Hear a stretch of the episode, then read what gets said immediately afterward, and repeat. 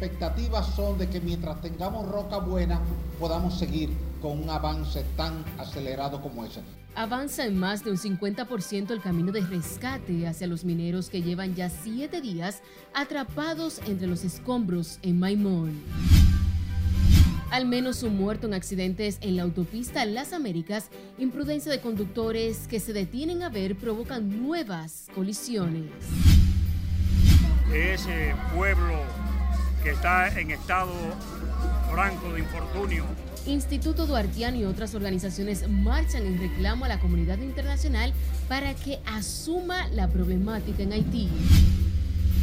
Y conocerán este domingo medidas de coerción a presunta red de trata y tráfico de personas desmantelada mediante la operación Catleya.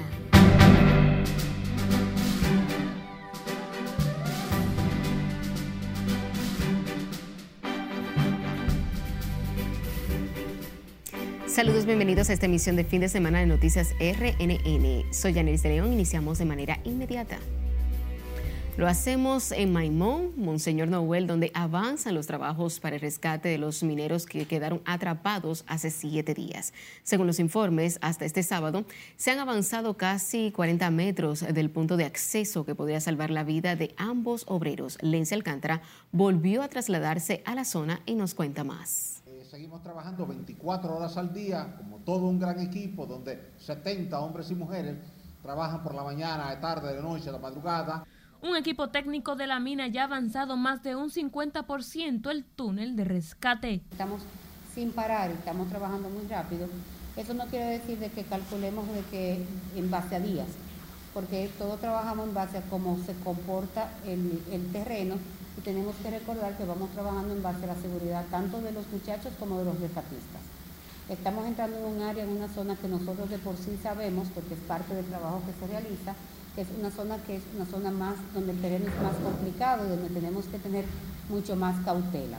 Y hoy yo, antes de las 8 de la mañana, estaba hablando con ellos también. Y su estado de ánimo es muy, muy bueno.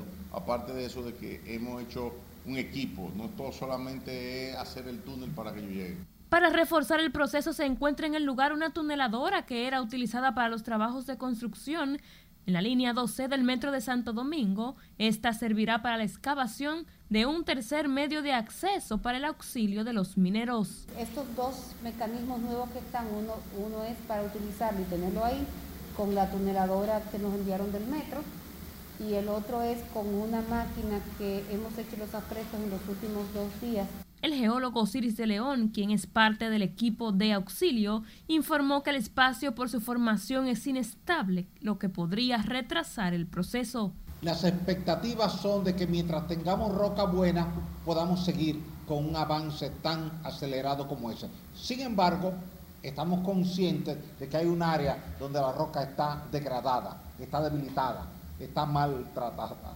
Y bajo esas condiciones, entonces ahí vamos a avanzar mucho más lentamente. Por eso hemos tratado de tener,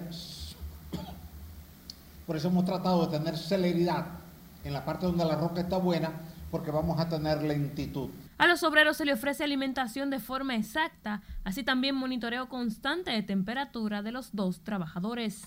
El colombiano, Yepes, eh, Carlos Yepes recibe 2.300 calorías. Esas calorías están distribuidas eh, principalmente 500 calorías en forma de suplemento.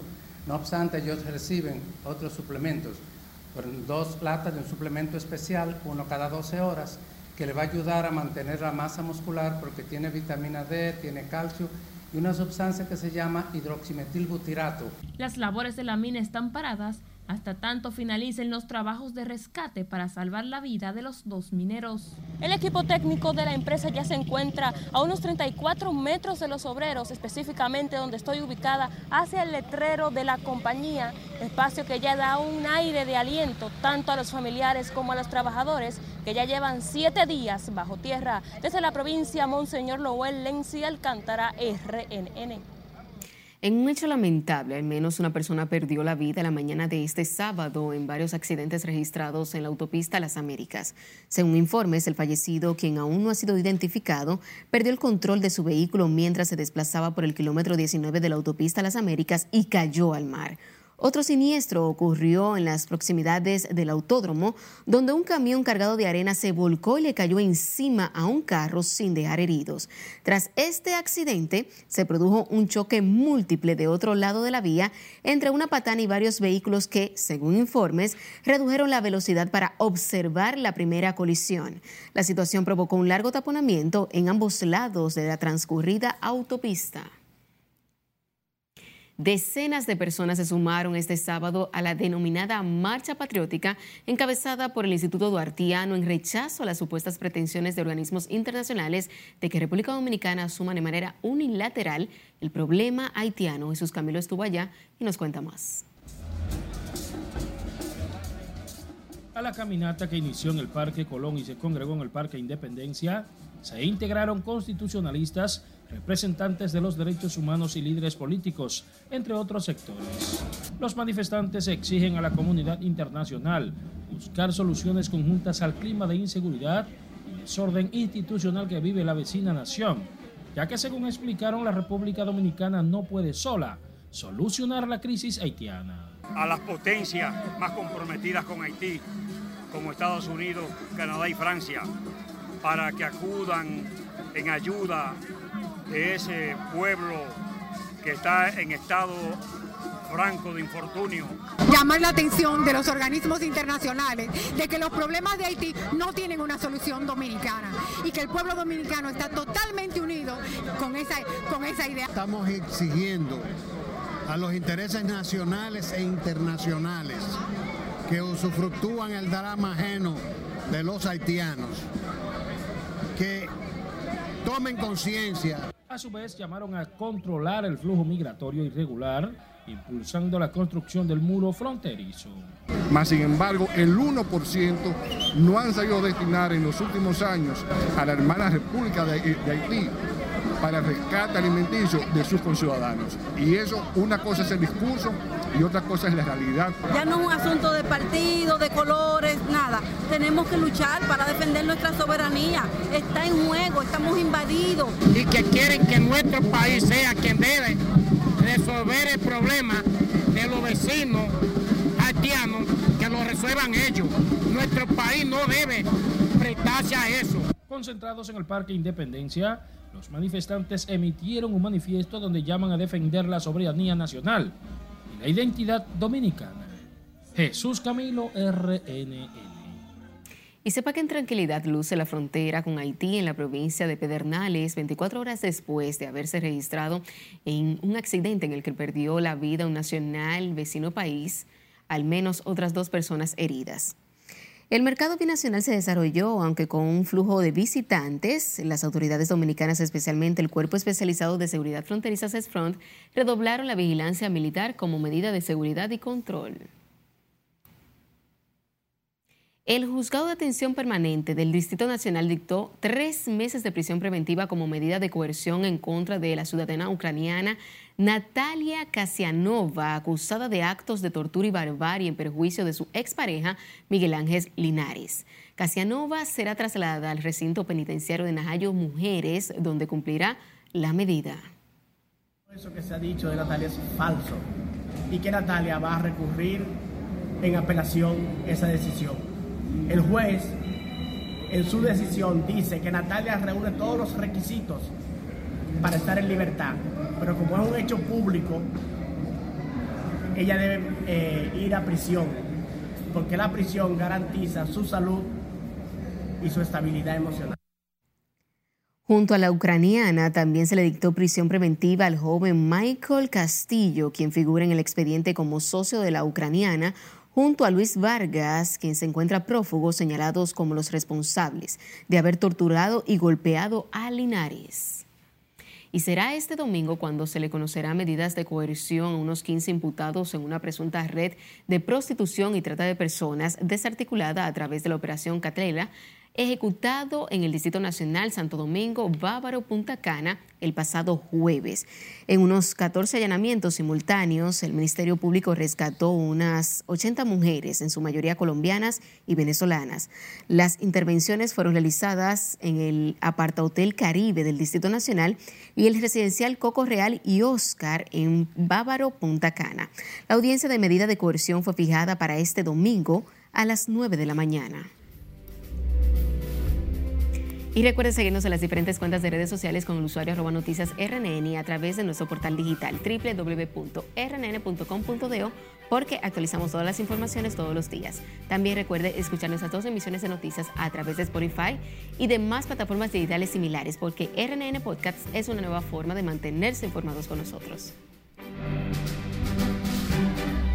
Vamos a una pausa. Cuando estemos de vuelta, les contamos a dónde viajó este sábado el presidente dominicano Luis Abinader y su agenda para este fin de semana.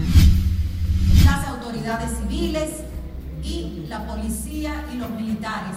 Además, sabrá de la estrategia del gobierno para acercar a las comunidades y la Policía Nacional. Esto y más al volver, no le cambie.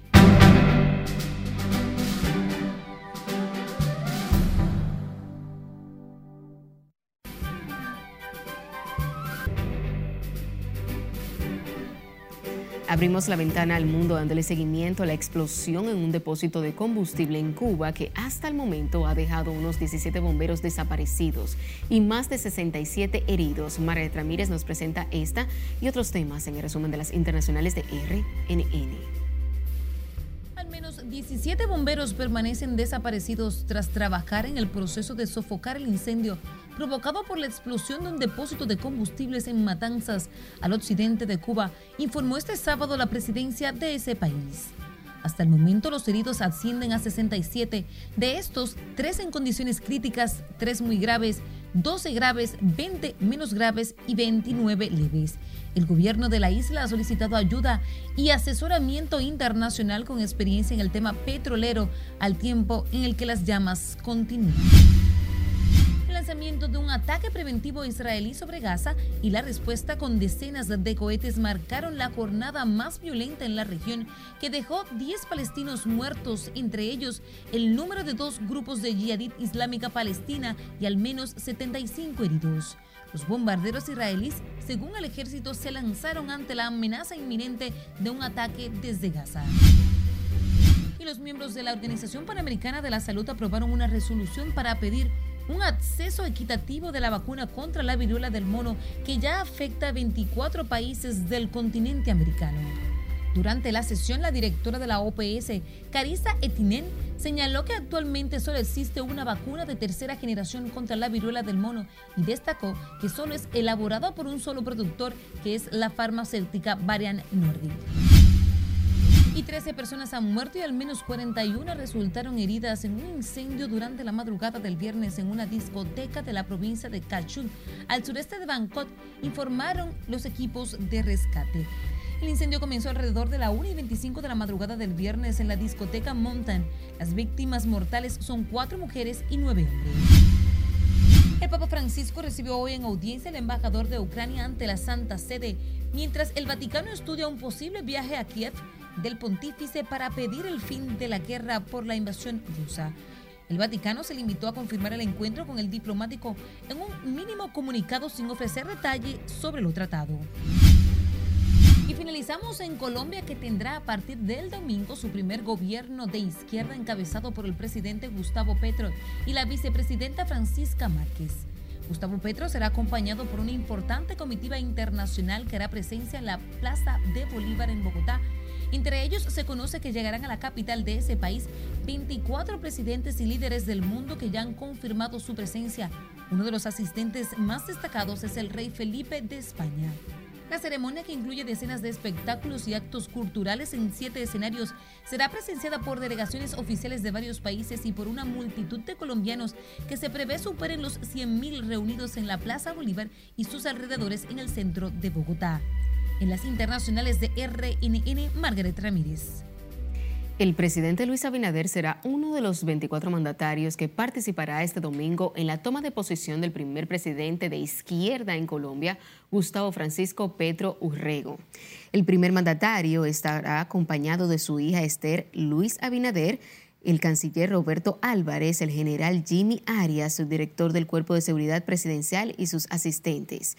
El primer mandatario tiene programado asistir a una cena que ofrece el presidente saliente Iván Duque a los dignatarios que asistan a la transición de su mandato presidencial.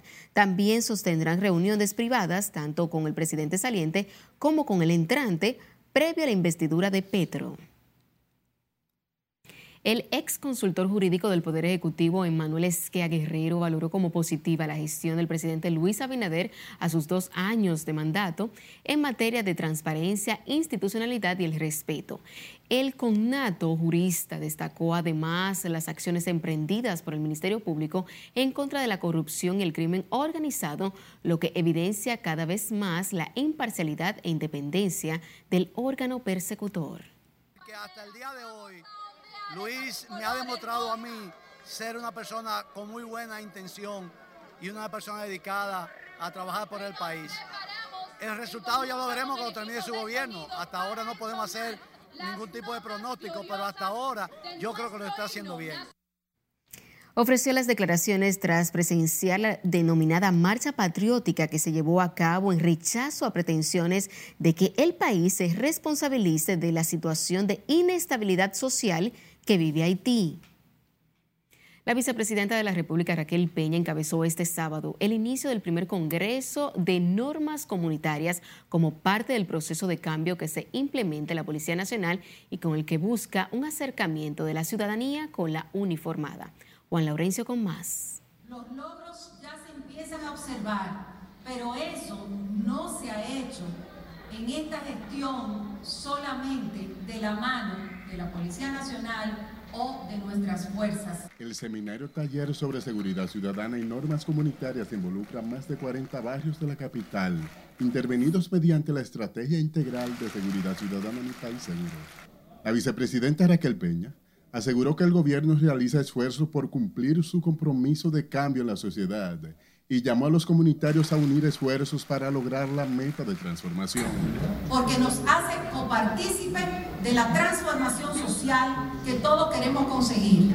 Estrechar lazos de cooperación entre lo que son los comunitarios, las autoridades civiles y la policía y los militares. Así también como poder proporcionar entornos seguros para lograr un desarrollo sostenible y un futuro inclusivo amparado por normas de convivencia comunitaria adecuadas y una cultura de paz. El llamado de integración estuvo respaldado por el ministro de Interior y Policía, Jesús Vázquez Martínez, quien exhortó a las juntas de vecinos a identificar los males que les afectan.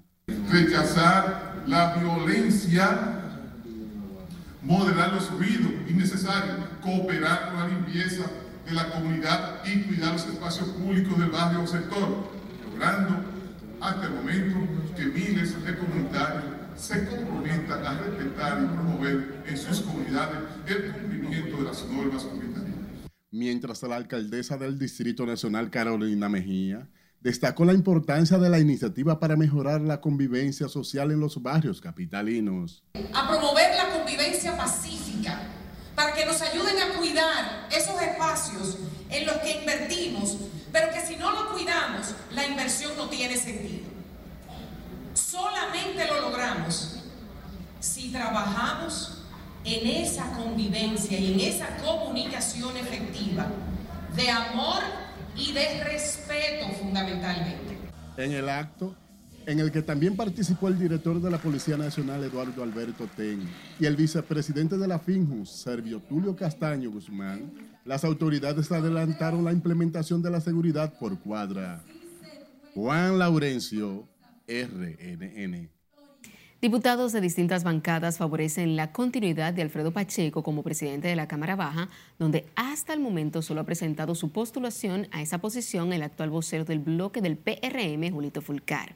Rogelio Alfonso Genao del PRCC y Jorge Cavoli del PRM precisaron que existe un ánimo colectivo de que Pacheco sea repostulado en la presidencia de la Cámara de Diputados.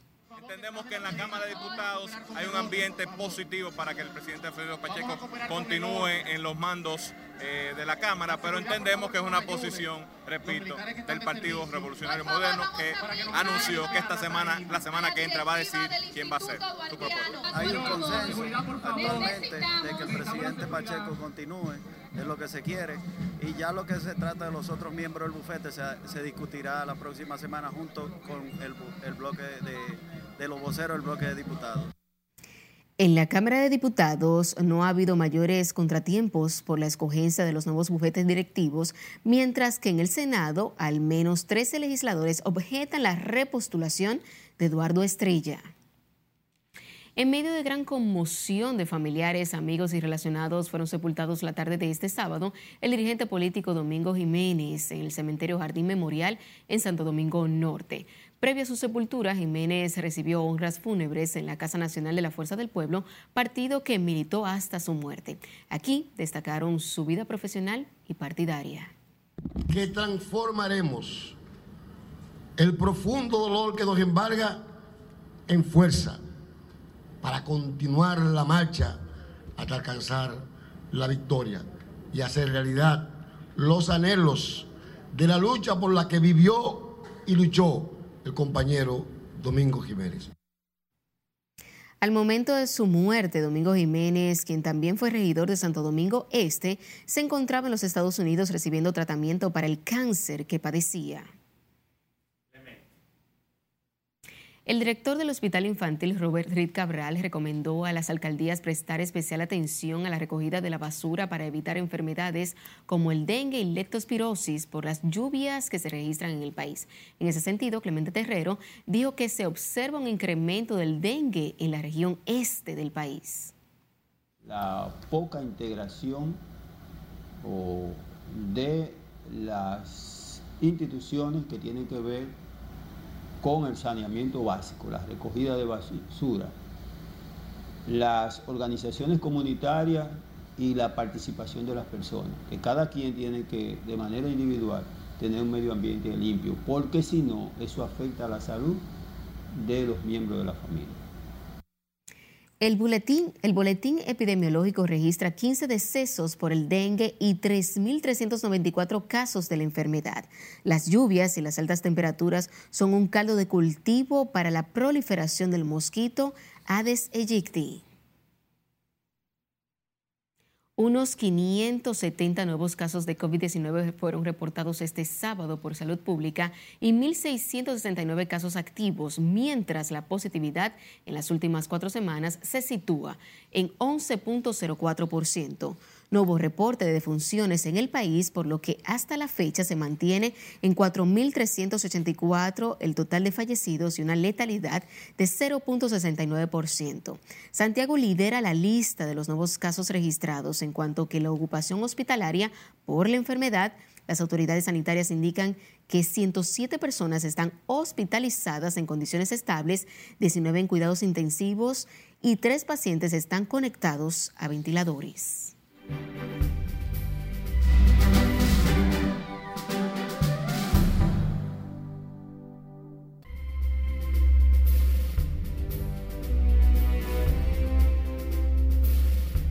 Seguimos en vivo con más informaciones. Una vaguada estará generando aguaceros, tronadas y ráfagas de viento durante este fin de semana, según la Oficina Nacional de Meteorología.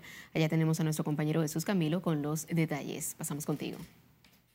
Muchas gracias. Así es, el pronóstico sobre las condiciones del tiempo los ofrece en este momento el predictor Henry Agramonte. Henry, ¿cómo anda el clima a partir de ahora? Sí, así es. Se están generando aguaceros de moderados a fuerte en distintos puntos del territorio dominicano, incluyendo el Gran Santo Domingo, la parte sureste, la parte este nordeste y lo que es la cordillera central y parte de la zona fronteriza. Estos aguaceros se deben a la humedad dejada por una onda que cruzó nuestro territorio, además de una vaguada en los niveles medios y altos de la tropósfera. Ambos seguirán generando durante el transcurso de la tarde y la noche estos aguaceros eh, localmente moderados a fuertes. Tenemos también el oleaje anormal en la costa caribeña. Las frágiles, medianas y pequeñas embarcaciones deben navegar con precaución cerca del perímetro costero.